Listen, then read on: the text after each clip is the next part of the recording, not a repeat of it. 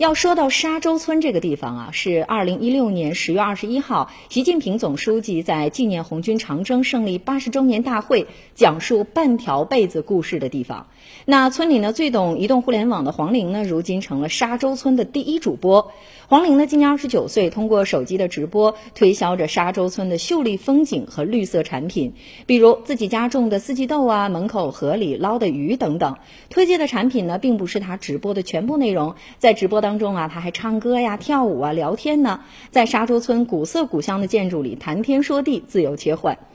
那我们沙洲村的村支书朱中建就说了，村民通过售卖自家的干果和水果呀，每年都能增收不少，村民的日子呢，可以说一天比一天好。一切的腾飞啊，源于八十五年前的那半条被子。一九三四年的十一月，红军长征途中，三名女红军呢借宿在沙洲村村民徐谢秀的家中，临走的时候啊，要把仅有的一床被子留给好客的房东，但是呢，他坚持啊拒绝，女红军呢就剪下了被子的一半留下了。说等革命胜利了会回来看他的，这是一个美好的承诺，当然也是一个美好的期许。那在我们沙洲的党员微信群里呢，还有一个特殊的微信成员，他呢就是沙洲村党龄最长的党员，今年八十一岁了。呃，耳不聋眼不花，每次呢党员开会只要用微信电话来联系他就可以了。每天一大早呢，呃，他就用手机来看看新闻，了解一下天下的大事小情，再刷刷朋友圈，看看儿女呢都在做些什么。从从九零后的主播到。